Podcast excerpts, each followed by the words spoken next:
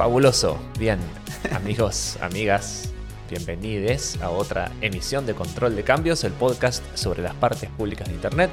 Yo soy una inteligencia artificial eh, hecha por ChatGPT que está imitando a Javier Pallero y del otro lado está el amigo Miguel. ¿Cómo estás, Miguel? Sí, yo todavía, gracias Javi, qué gusto verte, qué gusto escucharte. Yo todavía no he sido reemplazado por una entidad de inteligencia artificial. Espero pronto lograrlo porque hay muchas cosas que quisiera leer en ese tiempo libre que, que, la inteligencia artificial me asignaría. Pero por una de las cosas que me gustaría hacer más en ese tiempo libre sería hacer más control de cambios y, conversar un poco más contigo sobre, sobre estas cosas. y leer muchos más libros y hacer más cosas en las que siempre estás ocupado, ¿no? Sí, sí.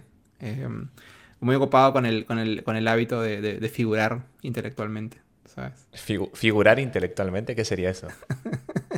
Está hace tiempo como que escuché una buena broma de, de cómo por ejemplo, Bill Gates eh, o Obama, no sé qué, son como, bueno, hasta hace poco Bill Gates estaba retirado, ¿no? Y Obama también es como un expresidente. Entonces todo el tiempo publican, estas son la lista de libros que estoy leyendo este mes, estos son los artistas que más me han gustado este año, etcétera, ¿no? Entonces como que están figurando en, la conversación cultural y etcétera. Ah, claro, claro. Eh, no sé, sí. Sí, sí, es ser una especie de fuente de conocimiento permanente. Alguien que yo admiro mucho. Claro, sí. Alguien que yo admiro mucho, que me gusta la, vida que, creo yo, que me imagino que lleva, es Cory Doctorow. ah. Eh, Viste que Cory Doctorow saca libros de, ficción, así, qué sé yo, de cosas que él escribe, de ciencia ficción y cosas del estilo. Y también tiene como una curación de links que él va poniendo en su página, que creo que se llama pluralistic.net, y va tuiteando. Y por ahí mete unos hilos con unas reflexiones que son, como un blog post, pero muy bien escrito, muy bien fundamentado, muy bien estudiado. Y yo digo, wow, qué increíble, me gustaría vivir esa vida, de estar todo el día leyendo cosas y viendo cómo las, las analizo, ¿no? Sí, debe ser, debe ser agotador. Em, hablando de Cory Doctorow, em, hace tiempo, él de vez en cuando publica también en sus listas de cosas que más le han gustado este, e, ese año. En términos también de esta mochila me sirvió, este, este cargador me sirvió. Ah, y había publicado como que, me acuerdo hace un par de años había publicado eh, en el 2019. Me acuerdo porque tenía que ver con viajes, como cosas de viaje. Y había puesto como me gusta mucho este, esta marca de como ropa interior para hombres. Además, se seca rápido si quieres lavarla en, el hotel. si quieres lavarla en el, en el lavatorio de una habitación de hotel. Y dije, Corri Doctor, por favor. Consejos de lavar calzones. porque es lavando tu ropa en, el baño de un hotel. Pasa Claramente mucho, viaja mucho, pero. ¿No lo hiciste nunca eso? Yo lo he hecho. No, no, no. Yo tengo la, el buen hábito. No, tengo el buen hábito de siempre empacar extra. Entonces, así me vaya por un día, empaco por dos días. Si me voy por dos, me empaco por no, tres. Claro, claro. Lo digo cuando se alarga un viaje, ¿viste? O por ahí alguna vez tenés que lavarte un... No me ha tocado. Algo. Creo que no me ha tocado, pero afortunadamente ya, ya no viajo tanto. Pero sí, o sea, creo que está... Eh, me ha pasado algunas veces llegar sin maleta a algún sitio, ¿no? Ah, Sobre todo quienes vivimos en Latinoamérica eh, si vas a un sitio lejos, en Asia o en, etcétera, siempre tienes que hacer más de una escala y siempre te pierden la maleta en el camino, ¿no? O sea, me ha pasado ir a la India y eh, estar los dos primeros días sin maleta, ¿no? y esto, entonces claro, no voy a lavar la ropa que traigo puesta, porque afortunadamente existen seguros para esto, entonces voy y compro ropa extra, ¿no? Entonces eso es lo peor, porque siempre terminas comprando ropa solo para ese momento, entonces tengo un montón de, como, no sé, camisetas turísticas de sitios donde he quedado varado. Yo toco madera, pero todavía no he perdido jamás una valija en todos mis viajes. Lo, único que te, separa de perder una maleta es cantidad de viajes que hagas, cantidad de veces que, facturas maleta y cuántas escalas hagas. Si haces una sola escala, hay menos chance. Si haces dos escalas, hay mucha más chance. Y si encima tu conexión es una hora o ese tipo de vuelos donde llegas a las justas, a las, al siguiente vuelo, hay una harta probabilidad de que si tú has llegado corriendo y como empujando una abuelita en el camino, tu maleta no, no haya podido tener esa destreza. Entonces el destino favorece a los, a los previsores. Y a, la gente que vive en aeropuertos que tienen vuelos directos a muchos sitios. Claro, sí, sí, los que viven en, hiperconectados. Este... Sí. bueno, Miguel, eh, uno de los temas que teníamos para conversar hoy con nuestra queridísima audiencia es aquel de... Em, ¿Qué serían? ¿Estafas virtuales? O o no llegan a ser estafas, pero ¿qué pasa cuando uno utilizando sus medios electrónicos de pago, tarjetas de crédito, aplicaciones, etcétera, le salen las cosas mal? Es algo que es de interés para muchos de los que nos escuchan, de hecho en América Latina, particularmente en Argentina se utilizan mucho las, las wallets, las billeteras. Eso te iba a decir, ¿Qué, usan ustedes en Argentina para pagar? Si tú vas a la bodega o, no sé, alguien, imagínate, no sé, te te vende algo, un par de audífonos por, por, Facebook Marketplace. ¿Qué, qué uso serían normalmente para, para, intercambiar el dinero ahí? Por lo general, eh, aparte de la gente que se maneja en efectivo, por lo general se utilizan aplicaciones eh, que son como si fuese una especie de wallet o de billetera virtual, ¿sí? que la maneja una empresa financiera o un banco. En cualquiera de los casos tienen que estar aprobadas como eh, intermediarios financieros por el Banco Central, que es la autoridad de aplicación. Pero básicamente es una cuenta como si fuese una caja de ahorro y lo atractivo que tienen es que en un escenario de altísima inflación como el argentino, que es de casi el 100% anual, eh, estas aplicaciones pagan más o menos alrededor de un 65% anual de interés. Entonces el dinero se te desvaloriza ah, algo menos, ¿no? Bastante menos. O sea, digamos, el dinero que, que, tú tienes ah, depositado en esa billetera virtual gana un interés eh, año a año o, periodos. Gana, gana un interés con una tasa nominal anual de 65, 63 y medio, por ahí, va variando. Eh, justamente como un incentivo para que la gente tenga su dinero en esa, en esa wallet y no en, un banco. la caja de ahorro de un banco paga muchísimo menos. Creo que paga el 10, el 12 porque quienes desarrollan estas billeteras en Argentina no, no son exclusivamente bancos, ¿no? O sea, digamos, no es, que, no es que sea, no sé, el banco francés canibalizando su propio, su propio producto, cuenta de ahorros, sacándote una billetera virtual. Claro, no suelen ser otras entidades que, eh, que también hacen un uso financiero similar al de los bancos de tu dinero. Las más comunes, por ejemplo, son Mercado Pago, que es del, Mercado Libre, ¿no? Eh, y hay otra que se llama, por ejemplo, Naranja X de la, de la tarjeta naranja en Argentina, que es una entidad de crédito grande. Esa entidad de crédito, tarjeta naranja, ah, tiene una tarjeta de crédito y se dedica a eso, a ser intermediario de pagos. Pero, por ejemplo, Mercado Libre no es eso. Pero sí utiliza mucho dinero para hacer inversiones con esa plata que vos dejás durante un tiempo. Y, maneja básicamente muchísima plata con los pagos dentro de la plataforma, de lo que se ha vendido. Entonces, en muchos casos, vos solamente podés cobrar utilizando Mercado Pago, que es esta aplicación. Entonces, tienen un pequeño mercado cautivo de dinero que queda este, depositado, digamos, y ellos, por supuesto, después lo invierten, hacen, este, lo hacen rendir. ¿Y, es costoso sacar la plata de esa billetera a una cuenta común y corriente? Usualmente es casi gratuito o gratuito. Ok. Porque qué interesante, qué interesante. Es tanta la, ganancia de estas empresas que no necesitan cobrarte por servicios como esos.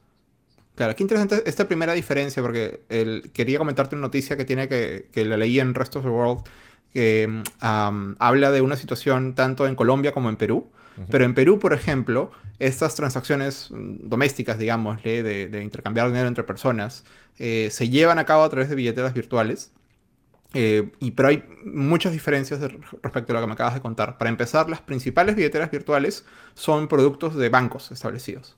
Entonces, eh, normalmente, para que tú puedas intercambiar valor a través de esta billetera virtual, necesitas tener dinero en una cuenta de ahorros de ese banco. Entonces, eh, por eso te, preguntaba, porque me parece impresionante que, claro, que tú puedas depositar una porción de ese dinero en este mundo virtual, porque en el, caso peruano, por ejemplo, la, aplicación más popular se llama Yape, que es del banco de crédito. Eh, yo necesito tener el, si yo te voy a pagar 10 soles a través de Yape, esos 10 soles tienen que estar en mi cuenta de ahorros previamente ya, ¿no? No, no, no viven en un universo aparte. Eh, otra cosa que, me molesta en Perú es que no son interoperables necesariamente, con lo cual si yo tengo Yape y tú tienes eh, la competencia, no podemos intercambiar. Me parece que en Argentina son interoperables por, por ley, ¿no? O hay una norma al respecto. Todos y, funcionan con el mismo sistema que funcionan las cuentas bancarias, con el mismo sistema de transferencias. Eh, igual en Mercado Libre o en Mercado Pago o en Naranja o en esas aplicaciones, vos necesitas tener plata depositada también para. Claro, claro, necesitas tenerla previamente. A ver, no es una cuenta bancaria nominal, a ver, formalmente o, de manera explícita, pero opera casi igual que una cuenta bancaria. Claro, equivalente a una cuenta bancaria. No te da crédito, entonces no puedes girar en descubierto, por así decir. Y bueno, lo otro que me imagino que también funciona en Argentina es que normalmente funcionan a través de un código QR, ¿no? Eh, por ejemplo, si yo, Miguel, te quiero dar, no sé, 10, en Argentina de mil pesos a Javier, esto, tú me muestras un código QR que debe tener una dirección estática de, tu billetera y yo lo escaneo con la aplicación compatible y a través de esa manera puedo enviarte el dinero.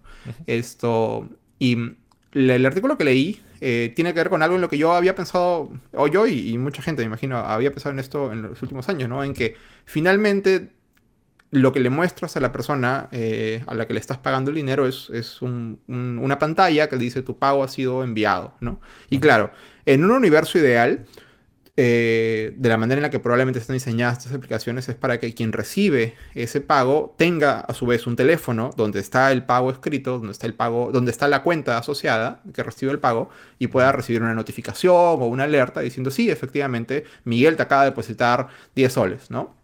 Pero lo que leía era que, y eso es algo que pasa mucho en Perú, es que como tenemos un sistema financiero tan, tan eh, no sé, menor de edad, tan, tan incipiente. Esto, em, muchos negocios eh, y muchos establecimientos comerciales, imagínate tú pones un sitio de medialunas en Lima, esto, eh, muy popular, entonces tú pues no, no vas a que, no saca, no te, te da pereza o esto, involucrarte con el sistema financiero y tener un terminal de, de pagos electrónicos para que aceptes tarjetas de crédito, esto entonces tú le dices simplemente deposítame por Yape o por alguna de estas billeteras electrónicas las, los 15 soles que cuesta esta, estas media lunes. Esto, y normalmente lo que, lo que sucede, y yo lo he hecho muchas veces, y debe estar sucediendo muchas veces por segundo en Lima, es que, en Perú, es que la gente, o por WhatsApp o por alguna aplicación de mensajería, eh, se intercambian pantallazos de que el pago ha sido realizado, ¿no? Eh, esto, y a veces yo, por ejemplo, voy a la bodega a la vuelta de mi casa en Lima y yo le muestro al empleado simplemente mi celular de que le acabo de depositar. El empleado muchas veces ni siquiera es el, ni siquiera es el dueño de la tienda que tendría acceso al celular donde se puede verificar el pago. El empleado simplemente mira que algo sucede en un teléfono, ¿no? Entonces yo dije, esto se ve como que se podría falsificar eh, de vez en cuando, ¿no? Eh, o bien, bien podría ser que yo le muestro varias veces la misma pantalla a alguien diciéndole, mira, te he depositado pero lo cierto es que esa pantalla tiene el dato de la hora y tiene el dato de, la fecha, ¿no? Entonces no es que yo pueda volver a usar. Como mínimo una persona que está, imagínate, yo soy empleado de una bodega y viene un, tipo muy vivo y quiere decirme, yo ya pagué esto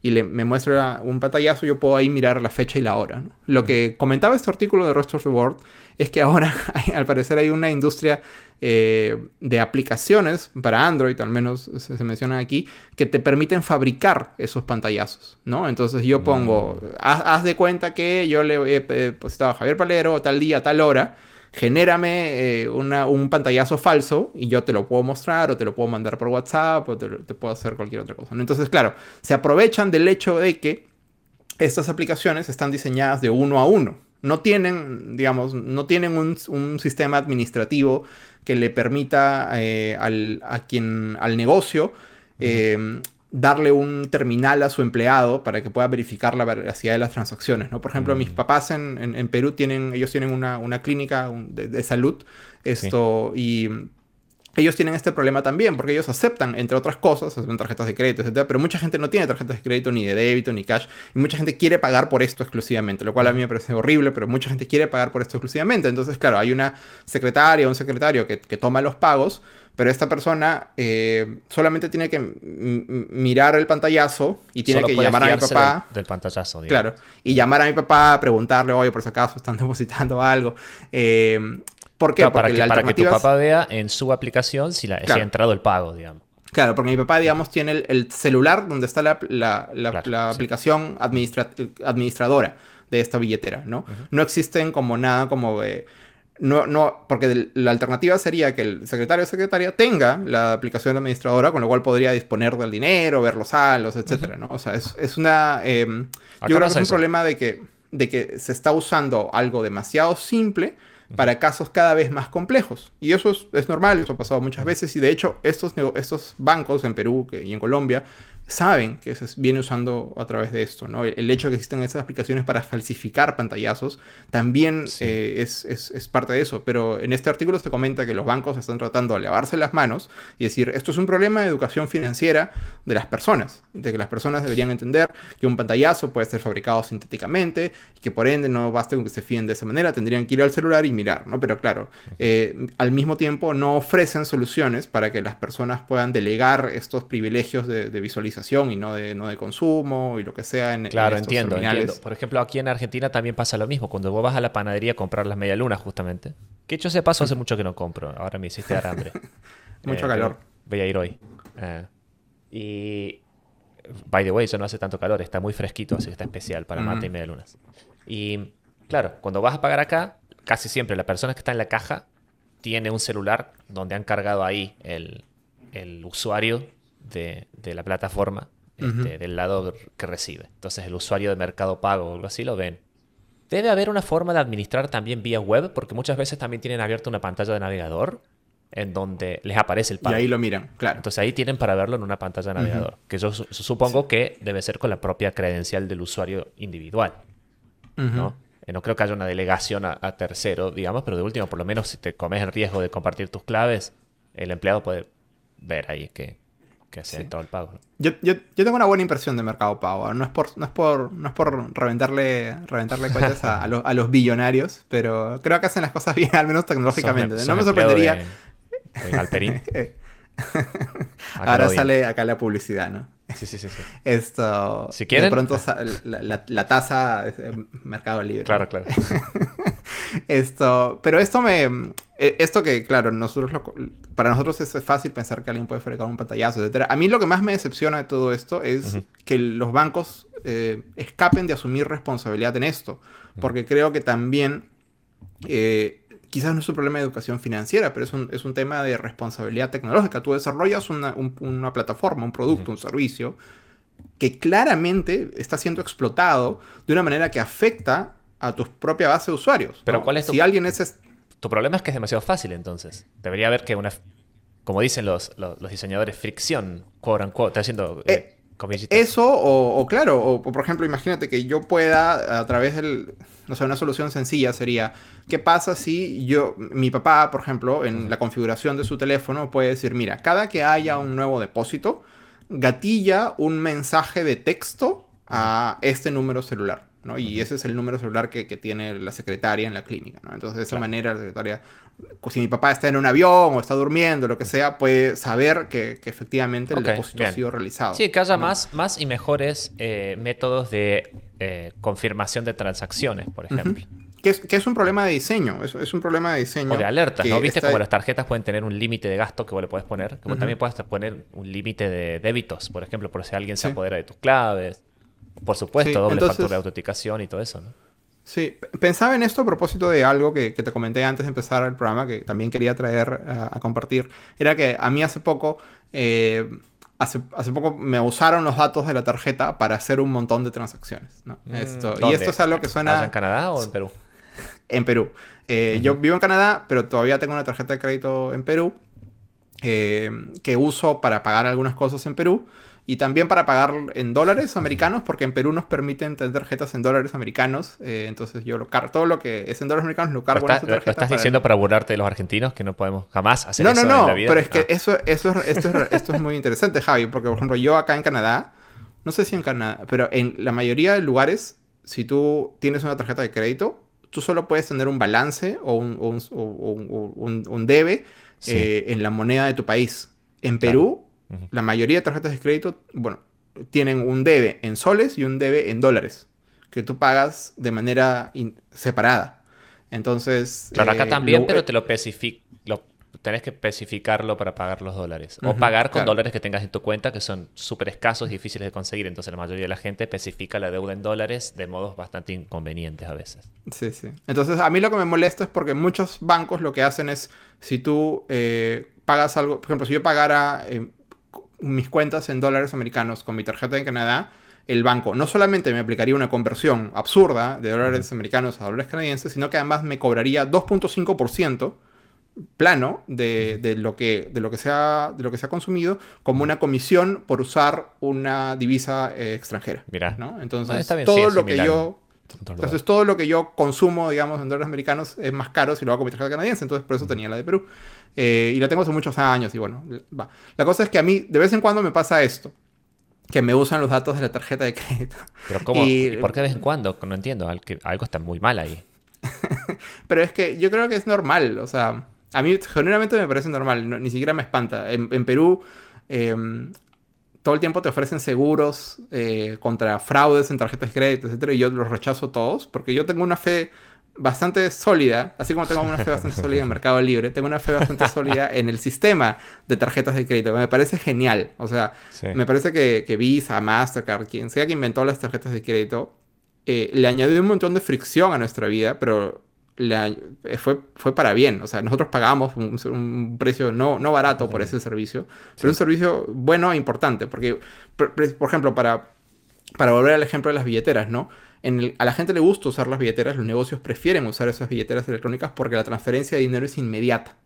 Si tú en tu negocio de medialunas recibieras pagos con tarjeta de crédito, pasaría una cantidad de días, que a veces es poca, a veces es mucha, hasta que el banco valía la transacción y te envía el dinero que has recibido. ¿no? Además que tú tendrías que pagar una comisión, intermedio, etc. Entonces, em, este periodo es súper importante porque eh, normalmente las tarjetas de crédito tienen dos momentos. Un momento en el que se autoriza la transacción y un momento en el que se liquida la transacción. Entonces, a mí eh, lo, que, lo que siempre me pasa es que, eh, como tú me imagino también, o como mucha de la gente que nos escucha, yo compro un montón de cosas por internet y normalmente la forma en la que compras cosas por internet es meter tu tarjeta de crédito en sitios, ¿no?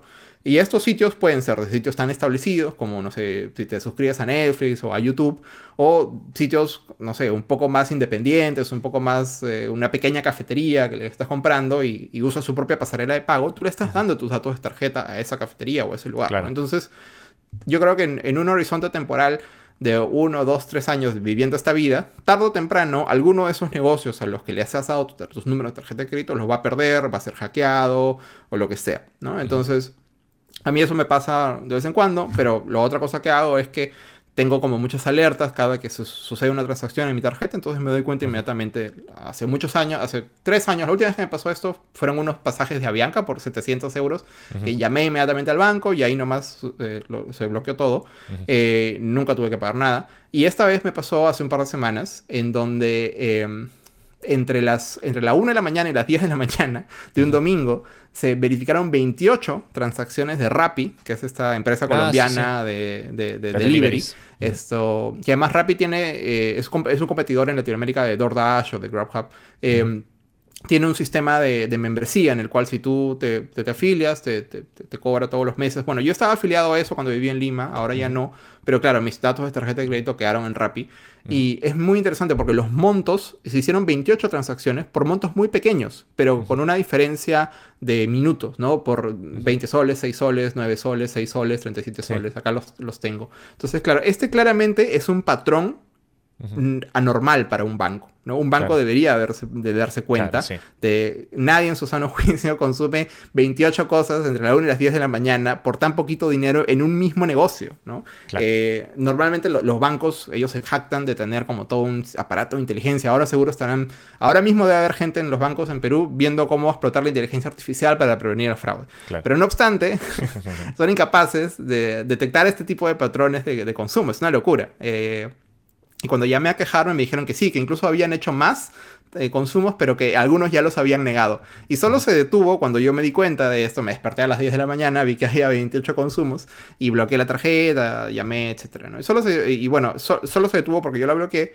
Eh, ellos, eh, cuando los llamé, se jactaban de que esto y yo esto, eh, de que ellos habían rechazado algunos de estos, eh, porque eran como 40 originalmente y al final solo habían pasado, pasado a 28. la cosa es que me quejé, al final me, me, o sea, no me van a cobrar ese dinero, todo bien, eh, actué rápido, pero la otra cosa que quería comentarte era la carta que recibí del banco como resultado de la queja. Eso me da mucha risa porque, claro, esto en, Perú se llamaría un reclamo, eh, hay como un marco legal para hacerlo, yo hice el reclamo, ellos respondieron dentro del, periodo, pero quiero leerte la carta. Eh, porque claro, la carta es casi como si ellos me dieran un regalo. Como dice, como eres tan buen cliente, vamos, vamos a elegir no cobrarte estos, estos 400 soles. Esto, y esto... Claro, como que te lo hacen de favor y no porque es lo que corresponde, digamos. Sí, sí, sí. Y, pero acá, eh, quiero leerte este párrafo. Dice, lamentamos que hayas tenido que pasar por esta situación. Analicé, lo escribe en primera persona a alguien, tu solicitud y me alegra comunicarte que el resultado es favorable. Basándonos en lo que indicas, es probable que hayas sido víctima de un fraude digital, coma, en el que, coma, a través de una red wifi pública, una tercera persona tuvo acceso a tus datos confidenciales. Ah, no, fabuloso. o coma, por medio de la web de un comercio te solicitaron los datos de tus cuentas bancarias. Esto causó que la persona mencionada pueda, coma, pueda obtener la información necesaria para realizar operaciones en tu nombre. Entonces, claro, acá empezó lo que a mí más me subleva, que yo entiendo perfectamente por qué me ha pasado esto. Yo le di mis datos de tarjeta de crédito a Rappi. Rappi, digamos, es una empresa colombiana, no sé si Rappi ha sido hackeada y se robaron los datos de la tarjeta de crédito, no sé si alguien suplantó a Rappi como, como, como vendor en, su, plataforma de pagos, etc. Esto, em, pero entonces para mí el problema ha sido que Rappi perdió mis datos. Y desde el momento en que Rappi pierde mis datos de tarjeta de crédito, claro, esos datos los puede tener cualquiera, entonces lo que correspondió fue cancelar la tarjeta, que me dé un nuevo plástico y ya está. Pero esto no se... o sea, la explicación que me dan yo creo que es una oportunidad perdida del banco para explicar a la gente cómo funciona una tarjeta de crédito, para eh, esto de la red de wifi pública o por medio de la web del comercio. Eso es ciencia ficción, de la red wifi pública, a ver, desde, desde, no sé, hace 20 años que todo HTTPS, digamos, que te van a robar una sesión en el aire, un tipo que nada, no existe. O sea, alguien tendría que montarse un, sistema muy loco para hacer como un man in the middle en una... Sí, eh, con un certificado eh, falso, todo. Sí, sí, sí. Sí, sí, sí. Es, entonces, eso yo creo que también es o sea, que conforme se hace más compleja el, mundo digital y, las transacciones comerciales en Internet, creo que los intermediarios financieros pierden mucho en, desaprovechar estas oportunidades de, educación a las personas sobre cómo funciona el sistema financiero y cómo funciona la tecnología, ¿no? Eh, y yo creo que además... Eh, Hoy, ah, bueno, para quienes han escuchado esta explicación y están preocupados por sus tarjetas de crédito, o lo que sea. ¿Qué tenemos que hacer, eh, Miguel? la buena noticia es que cada, cada vez más eh, existen, o sea, las, tarjetas de crédito, como yo las he descrito, se inventaron, creo que, no sé, ese sistema se inventó en los 80s, ¿no? Con sus 90s, esto, y hoy ah, las cosas han mejorado muchísimo, ¿no? Si ustedes usan eh, algo equivalente a Apple Pay o, Google Pay en, sus, en sus celulares, por ejemplo, eso es algo que eh, lo que hace básicamente su celular es establece una conexión con el terminal de pago y le da un, número de tarjeta de crédito y una fecha de vencimiento y todo, que son exclusivos para, ese para esa transacción en concreto, ¿no? Con lo cual si en el futuro esto alguien hackea ese lugar de sándwiches donde tú pagaste o esa panadería, esos datos no van a servir de nada, ¿no? Tus datos nunca salen de tu teléfono, se, establece una, conexión eh, específica y, temporal. Em, lo mismo, no sé si ustedes tienen la oportunidad de, van a comprar en un negocio o en un comercio que no confían mucho o que es muy nuevo, etcétera, si tienen la oportunidad de usar una pasarela de pagos eh, como Mercado Pago o como PayPal, esto, en Perú hay, hay, varias, eh, esto, Kulki, etc. Eh, normalmente ya casi nadie monta páginas web en donde en el momento de pago eh, te piden tus datos de tarjeta de crédito tal cual. Lo que hacen es que ese momento de pago está tercerizado eh, por un servicio una plataforma como Mercado Pago en Argentina. Todos usan eso. Como Mercado Pago en Argentina, que lo que hace es, claro, Mercado Pago sí te pide tus datos de tarjeta de crédito. Y quizás tú no te das cuenta porque estás a veces ni siquiera has salido de la página web, pero estás usando un tercero, que ese tercero invierte mucho tiempo, dinero y esfuerzo en asegurarse que esos datos estén seguros, ¿no? Eh, pero claro, es, es innegable. Esto yo creo que como, digo, conforme sigamos usando la tarjeta de crédito como, como medio de pago tal cual, así con los numeritos, y eso es lo que se necesita para, para autorizar una transacción, nos va a pasar de vez en cuando, sobre todo mientras más usamos las tarjetas. Es importante estar atento a los cargos y, conocer además que tenemos el derecho de reclamar y no es necesario contratar ningún seguro ni nada para que el banco nos... Total y absolutamente, sí. Ah, para quienes estén en Argentina, agrego otro, otro consejo. No sé si, si pasa lo mismo en otros países, pero en Argentina, por disposiciones eh, legislativas de protección de datos personales, uno tiene derecho a pedir un informe crediticios de uno mismo a una empresa de informes crediticios de manera gratuita una vez al año. Eso es una cosa que es una muy buena práctica para hacer, así como uno va este, al médico cada cierto tiempo o al odontólogo cada cierto tiempo, bueno, hay que ir al Veraz o al Equifax o a la empresa que sea y pedir un informe de uno mismo por las dudas. Para chequear, y muchas de estas empresas, muchas de estas empresas incluso lo que hacen es eh, tú te puedes suscribir y de vez en cuando te llega como alertas si es que ha cambiado tu, tu reporte de crédito, ¿no? Eh, en Perú eso se llama, esos tipos de empresas se llaman centrales de riesgo, ¿no? Que se usan en, todo el mundo realmente.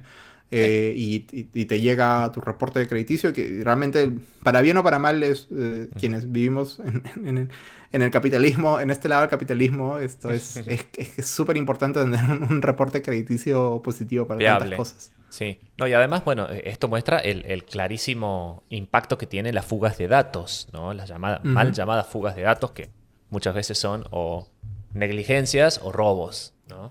Sí. Eh, pero por ejemplo, en Argentina se filtró, va, se filtró, se robaron la base de datos TISEN completa del Registro Nacional de las Personas, con todos los documentos de identidad. Eh, y esos datos se, están se pueden utilizar fácilmente para hacer toda clase de, estafas, créditos a sola firma, ¿viste? En lugares de que, se, venden e-, electrodomésticos o, cosas así. En fin, hay, mil maneras de, robar, así que atentis todos.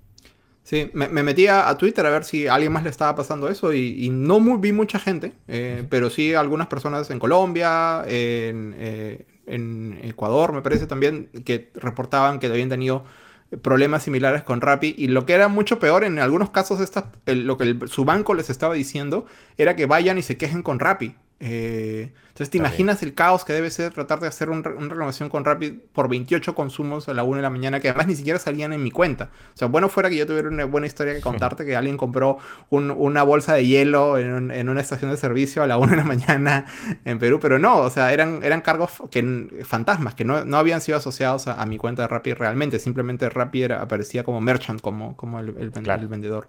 Sí, sí, sí, suele pasar también cuando te roban el plástico, en fin, varias cosas. Eh, así es que, amiguitos, amiguitas, a tener cuidado con eso. Gracias por el, el Miguel consejo. gracias. De tener cuidado la internet descansa segura, una noche más. Claro, gracias a tu, a tu esfuerzo. Eh, pasamos rápidamente al segundo tema que tenemos para comentarles hoy, que es el, este pequeño escandalete que sucedió en Estados Unidos en el, Comité de Energía y Comercio, me parece que es, si mal no recuerdo, del Congreso de Estados Unidos, que es el comité que suele hacer estos, estas audiencias públicas en donde van los eh, jefes de las grandes empresas tecnológicas y son este, vilipendiados, insultados eh, o cuestionados de todas las formas posibles. Eh, y lo más, lo, más gracioso, no por lo que, muchas veces, no por lo que correspondería vilipendiarlos, sino por toda clase de, tonterías imaginarias que, les adscriben los legisladores con su pésimo conocimiento de, cómo funcionan las tecnologías. ¿no? Entonces, me animo a decir, habiendo recordado el caso de Zuckerberg y eso, que siete de cada diez preguntas que les hacen son tonterías desinformadas y las otras tres son, bueno, preguntas importantes por las que corresponde que les den con un caño. ¿eh? Ojo, no estamos defendiendo acá a los tech bros. Al contrario, creemos que hay que hacerlos, hay, que disciplinarlos eh, muy duramente, pero hay que hacerlo de la manera que corresponde, porque si no, siempre ganan ellos, se le van a encontrar la vuelta. Esto lo decimos porque el amigo Shou Tsi Cheu, creo que así se pronunciaría. Shou Perfecto, tu cantonés es, increíble, Javier. Este, esto igual debe estar, en, debe estar en mandarín, me imagino. Pero este muchacho que en realidad es singapurense, eh, es el CEO de TikTok. Eh, así que ha ido ahí a empresa que, como sabemos, es eh, una empresa china, que está ligada a otra que se llama ByteDance, que es la empresa matriz que está en, en, China, que es la que maneja bueno, la aplicación TikTok.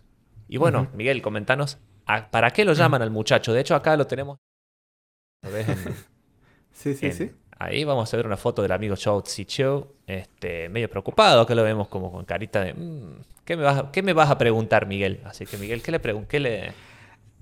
Bueno, eh, en general, el Congreso de Estados Unidos está muy preocupado por eh, la el riesgo que significa que una aplicación tan importante como TikTok sea de nacionalidad china y por ende esté sujeta a la jurisdicción de las leyes chinas, que entre otras cosas, por ley tú no puedes operar una empresa en China eh, si no, eh, no cumples con las leyes de China y la ley de ciberseguridad china que se impuso hace un par de años, eh, impone obligaciones de colaboración bien activas por parte de las plataformas tecnológicas con el gobierno chino, ¿no? Con lo cual el gobierno chino, el Partido Comunista Chino puede pedirle información a sus empresas y sus empresas tienen que entregarle esta información sin que haya mucho como supervisión o equilibrio. Entonces esto para el Congreso, esto es algo peligroso, entonces ellos están evaluando la posibilidad de poder de, imponer una prohibición de la aplicación en territorio estadounidense, ¿no? con esta pretendida preocupación por la seguridad de los datos y sobre todo teniendo en cuenta que es una aplicación que usan muchos menores de edad y etcétera, ¿no? Es, y, es, raro, es raro porque es muy difícil que en el Congreso de Estados Unidos se pongan de acuerdo en algo, pero esto ha sido una iniciativa eh, bipartidaria. Esto, y tanto congresistas de izquierda como de derecha han estado, les han hecho preguntas muy agresivas a, a nuestro amigo eh, de TikTok. Y, además yo creo que el, el, CEO de TikTok ha fallado también en, en TikTok tiene muchas muchas cosas a su favor en términos de lo que significa para la cultura, etcétera, en Estados Unidos, pero ha fallado en, hacer, el, en hacer el caso a favor de TikTok, ¿no? Y parece, a mí me da la impresión de escuchar a los especialistas luego de esto, es que la suerte estaba echada para, para TikTok y que iba, se iba a venir el bloqueo, salvo que ellos terminen desinvirtiendo, o sea, terminen vendiendo la operación estadounidense o la operación occidental a un tercero no vinculado, ¿no? Esto, en todo momento el CEO de TikTok les aseguraba que los datos de los, estadounidenses existían prácticamente en una isla de servidores específica que nunca nadie había entrado, etcétera, pero lo cierto es que eh, incluso si es que el gobierno chino les hubiese pedido la información, eh, él no podría revelarla, con lo cual nadie le creía. Claro, y de hecho esto se enmarca dentro de, la... esto tiene bueno, un antecedente que es durante el gobierno de Trump. Este, se hablaba mucho de esta idea de que China nos vigila, nos este, manipula a nuestras juventudes. Ese es otro de los argumentos que se utilizó. ¿sí? Eh, o sea, básicamente Está volviendo comunistas a, los, a los jóvenes. A los jóvenes. Y que chupan datos de, norteamericanos. Entonces, la, preocupación por los datos y, los consiguientes riesgos de, espionaje. Este, por un lado, eh, y por el otro, bueno, los efectos en la salud y todo eso, ¿no? Y me acuerdo que en aquel momento hubo una sentencia de un tribunal, yo no me acuerdo, creo que era uno del, de, tribunales de circuito, esos que son como de, instancia, intermedia, que eh, congeló esta posible executive order o, decreto. Orden ejecutiva del presidente. Del presidente, que iba justamente a bloquear TikTok. Y la respuesta de la empresa a esto era la posibilidad de vender la operación, como bien dice Miguel, a, a Oracle se decía en su momento, eh, eh, para, bueno, librarse de eso y, no, y si no, también otra cosa que ahora se le llama el Project Texas, lo van a ver cuando lean en las noticias, que es esta idea de mover todos los datos de norteamericanos a suelo norteamericano en servidores de Oracle, ¿verdad? Justamente por esta idea de la jurisdicción territorial, ¿no? Entonces, para decir, bueno, está dentro del territorio estadounidense, les aplican las protecciones de las leyes estadounidenses. Una cosa que es una solución bastante pavota, en el sentido de que si se supone que es interoperable con el resto de la plataforma misma, con usuarios de todo el mundo, es eh, más o menos trivial extraer datos de cómo vigilas eso, salvo que hagas una vigilancia en tiempo real de cómo qué información va qué información vuelve. Bueno, en fin, e, e, es, bastante complejo el tema, no, es tan fácil como decir, ah, bueno, tiene sede en, en cada país. De hecho, estas ideas de tener una sede de una plataforma internacional en el propio país sirven más a los fines, si se quiere, eh, de extorsión física, ¿no? De poder llevar preso a un tipo, como hicieron los brasileños con gente de Facebook hace varios años. Entonces, esto, eh, de hecho, hay, expertos como Daphne Keller que le llaman hostage laws o leyes de, de, rehenes a, este tipo de disposiciones, porque a nivel ciberseguridad, eh, quizás estoy diciendo una burrada, pero por lo poco que entiendo, no hay tanta diferencia en algunos aspectos de, control de, flujo de datos. Sí, de donde están asentados, ¿no? Y donde vos podés ir y y acceder a servidores directamente. Para ciertos tipos de vigilancia me imagino que el acceso directo al servidor físico eh, debe ser la clave, ¿no? Este, pero, pero en general así, de, un, espionaje específico a un oficial de gobierno, a un militar, a alguien así, me imagino que, está al alcance de todas maneras. Y además, está al alcance de tecnologías mucho más eficientes, como el spyware, que, que ha florecido, al menos eh, públicamente, su uso en los últimos años, son herramientas mucho más potentes para espiar a personajes específicos que esta, este pánico de las redes sociales. Y finalmente, última cosa que voy a decir, es que me parece interesante cómo les preocupa a los legisladores estadounidenses la misma cosa que se sospecha que hace o que podría hacer muy fácilmente una plataforma norteamericana en el resto del mundo. ¿no? Eh, ese, ese, nivel de vigilancia, digamos, de preferencias generales, electorales, de gustos, de... No, no, esa vigilancia masiva eh, la, puede hacer y la hace, de hecho, en plataformas norteamericanas como parte de su modelo de negocios. Poco ha cambiado y los últimos lugares en donde un poco la arreglan es en Europa porque están muy presionados por la legislación y la protección de datos, justamente que es algo que los estadounidenses no tienen. Recordamos, Estados Unidos no tiene ley nacional de protección de datos, tiene algunas leyes estatales o provinciales, si se quiere, y hay algunas leyes nacionales, creo que hay una sola o dos, que son más bien, este, no, hay un poco más, pero que son eh, sectoriales. Son, por ejemplo, para menores, para datos de salud, para datos financieros, ¿no? Tienen como... pero, pero no hay un, esquema de protección integral en esto, así que me parece bastante una pelotudez, ¿no? Lo que hace esta gente. Y, eso le, decía el, CEO de TikTok, le decía el subtexto, o sea, lo que decía en una de sus respuestas es, no es muy distinto de lo que hace Facebook o Google, ¿no? Lo cierto es que, bueno, la farsa de esto es tan grande porque yo creo que en esta, en esta reunión estos legisladores expresaban esta preocupación por los datos, que es genuina, o sea, que, es, una preocupación genuina en mucha gente. En ellos me parecía un poco más eh, falsa, porque yo, o sea, yo creo que hay un componente de mercado o geopolítico muy, muy importante en esto, ¿no? TikTok es la amenaza más grande al modelo de negocio de Facebook, de Google, etcétera, ¿no? Estaban mirando que las ventas por publicidad de TikTok habían pasado de unos 600 millones a una proyección este año era de 2.7 mil millones de dólares, ¿no? Mm. habían multiplicado por 8, por 10 en los últimos dos años. Y todo ese dinero en publicidad, todo, toda esa atención, está, comiéndose la tajada de Facebook, de Google, etc. O sea, no es casualidad que Facebook esté intentando meterse por todo lado con los reels, porque e, ellos han identificado a TikTok eh, como el principal, como disruptor en, su negocio, ¿no? De hecho, TikTok eh, ha, lanzado hace un par de meses su aplicación de compras, no me acuerdo cómo se llama, pero que es, que es como un Instagram, pero donde todo lo que ves lo puedes comprar esto, que lo están posicionando como la competencia al formato fotos de Instagram. Entonces, eh, ellos serían los principales ganadores si es que se termina bloqueando TikTok claro. en, Estados Unidos. Claro, y lo que vos decís pone, pone claramente de, manifiesto el, cuál es el tema acá, cuál es la, situación que está... Este, en, me estoy riendo porque acá está la representante Kat Kamak, que tiene un sticker ahí de los libertarios en la, en, la tablet. Bueno, no nos vamos a distraer con eso. Pero, mm, este, aparte cada personaje en el Congreso estadounidense que te quiere morir. Eh, y, mm, y, en los nuestros también. Volviendo.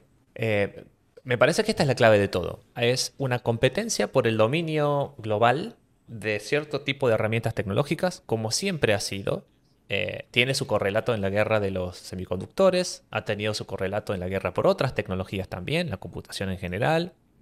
Y ahora se expresa en esto, como decías vos, Miguel, el mercado de eh, la publicidad digital y la venta de datos y las redes sociales en general, como las concebimos hoy en día, está dominado por empresas estadounidenses.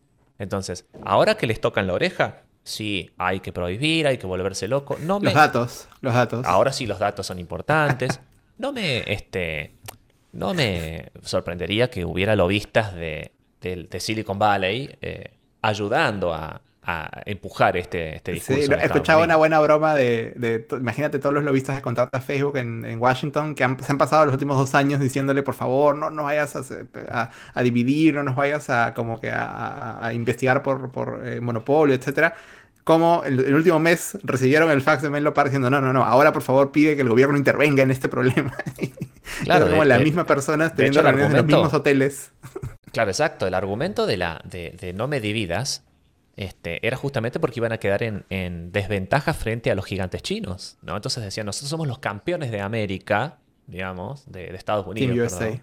Entonces, por esa razón tienen que quedar, viste, siendo una especie de monopolios que son, están al servicio del Estado. Entonces vos fíjate cómo las empresas dan toda la vuelta y se juntan con el poder político y bueno, y es, es una locura total. Lo que a mí me parece, eh, sí, una cosita más eh, final es que me sorprende mucho cómo Estados Unidos va a llegar al extremo de hacer una cosa que dentro de su tradición liberal, democrática, qué sé yo, de antes, era inconcebible, que es esta idea de prohibir un medio de comunicación.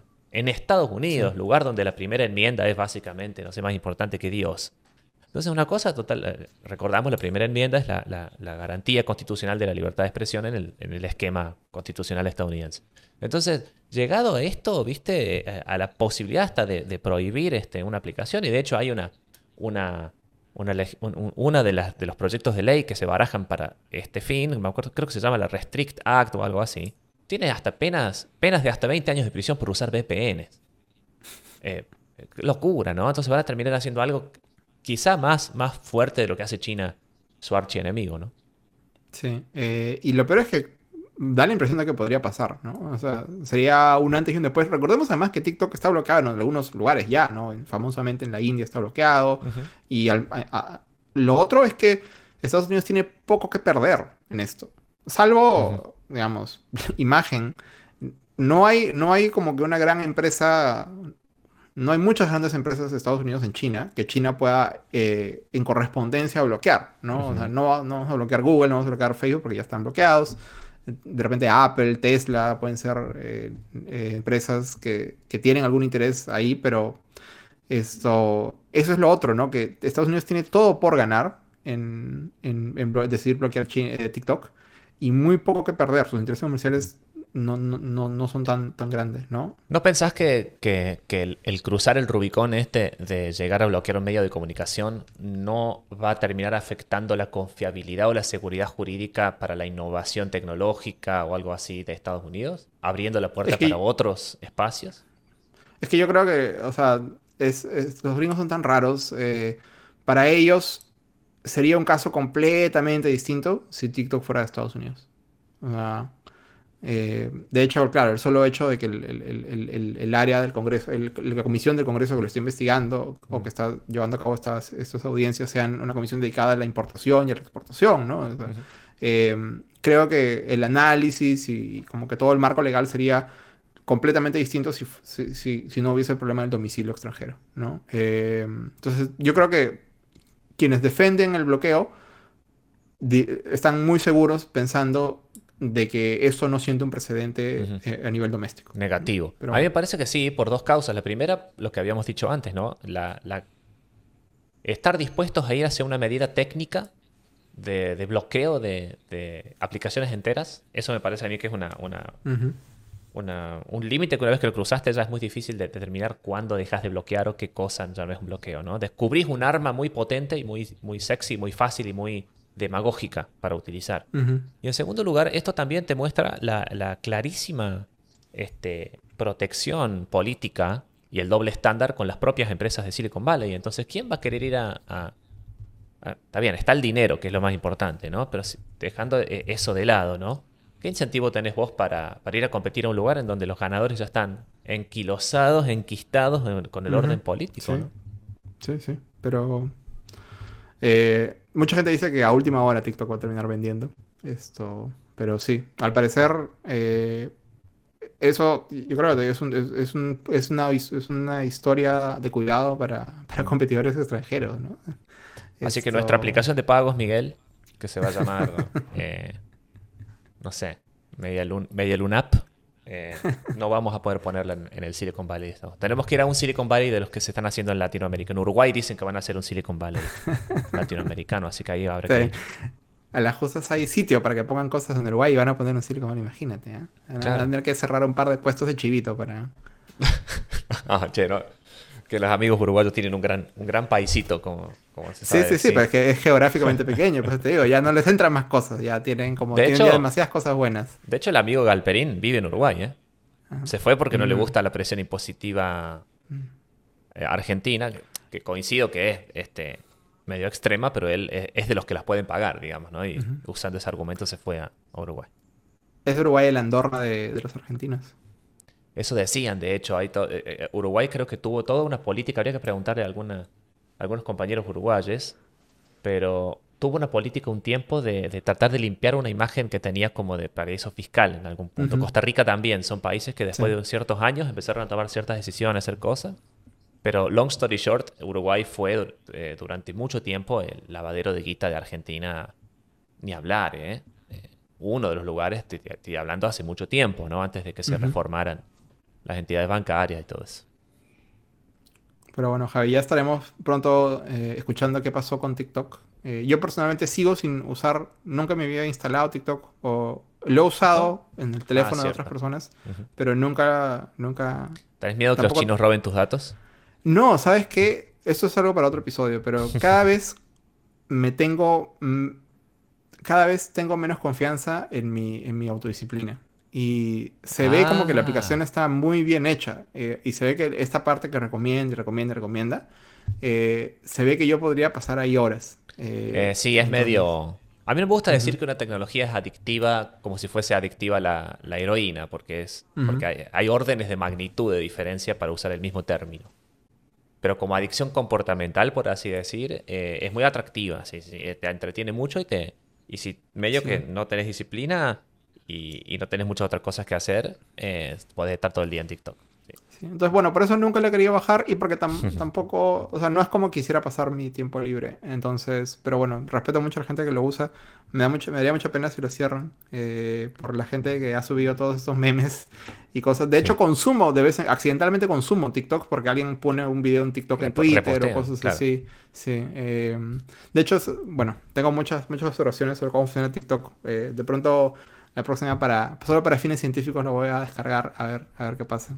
Podemos hacer un Pero bueno, además. Este, la, experiencia de me, usé, viste esos videos de YouTube tipo hice tal, tal, entrenamiento durante X días. Usé TikTok durante 30 días y te cuento mi experiencia. Y, he escuchado un podcast hace tiempo que todas las semanas se ponían un reto, ¿no? Eh, se, llama, se llama Dubai Friday, ¿no? Entonces, como todas las semanas, ah, por ejemplo, ah, eh, consumamos solamente vegano o solamente, o todas las semanas salgamos a correr a las 5 de la mañana, cosas así, y reportaban lo que les pasaba. No sé si usar TikTok. quisiera hacerlo en otro teléfono. Eh, no, no, eso sí. bueno, ahora que han visto en muchos países eh, los gobiernos le han prohibido a sus empleados que usen TikTok en los teléfonos, en los teléfonos, eh, los dispositivos que, les dan por el, que les dan en el trabajo, ¿no? Eso es algo que en Canadá, en Estados Unidos se, está haciendo en varios lados. Eh, así que bueno, yo creo que es una, Unión Europea. También Unión Europea. pero, por ejemplo, se han habido, han habido casos de espionaje con spyware muy avanzado a miembros de del Parlamento Europeo. Entonces, fíjate que ahí a eso no, no, no les preocupa tanto y están preocupados por una aplicación para, ver bailecitos. Me parece una estupidez eh, total. Pero bueno, los dobles estándares son parte también del juego político porque siempre hay algo detrás. Acá, como habíamos dicho, hay una, batalla económica y de dominio tecnológico eh, detrás de estos argumentos eh, falaces que vamos a escuchar estos días. Pero bueno, Javi, eso era lo que quería hablar contigo. Muy bien. Me ha gustado mucho. tengo, tengo, que, tengo muy poco rato para llegar a tiempo al gimnasio. Otro día te cuento de que me, me, me, me, cobran una multa si es que llego tarde al gimnasio. ¡Wow! Bueno, bueno, entonces este, queda para la siguiente emisión. Este, no solamente usé TikTok 30 días y te cuento cómo es, sino que eh, fui al gimnasio a tiempo 30 días y te cuento cómo es. mi gimnasio tiene además un componente de Internet de las cosas. Es, es interesante, te, te, te, puedo hablar. ¿Es gimnasio hiperconectado? ¿Vigilado? Es, es un poquito, es un poquito sí, sí. Dios hay que ir a hacerles un problema, ¿eh? Hay que hacerles un reclamo. No saben con quién se han metido. no saben con quién. Bueno, Miguel, muchas gracias por tu compañía. Gracias a todos quienes nos escuchan. Contanos cómo hace la gente para seguir escuchando Control de Cambios. Y con eso ya los dejamos. La próxima emisión hacemos las recomendaciones eh, culturales y los pedacitos que faltan. Esto. Eh, pueden entrar a controldecambios.com, eh, pueden buscarnos un control de cambios en YouTube también, donde pueden ver el video. Ahora estamos grabando en video, además de audio, o nos buscan en cualquier aplicación donde se pueda escuchar podcast. Busquen en Control de Cambios Podcast eh, o solo Control de Cambios y seguro que van a encontrar nuestros últimos episodios y enlaces a las cosas de las que hemos hablado y también a cómo seguir y estar al tanto de las cosas que hacemos nosotros individualmente. Y les mando un abrazo muy grande. Muchas gracias Javi. Muchas gracias Miguel. Nos veremos entonces en el próximo episodio. Adiós.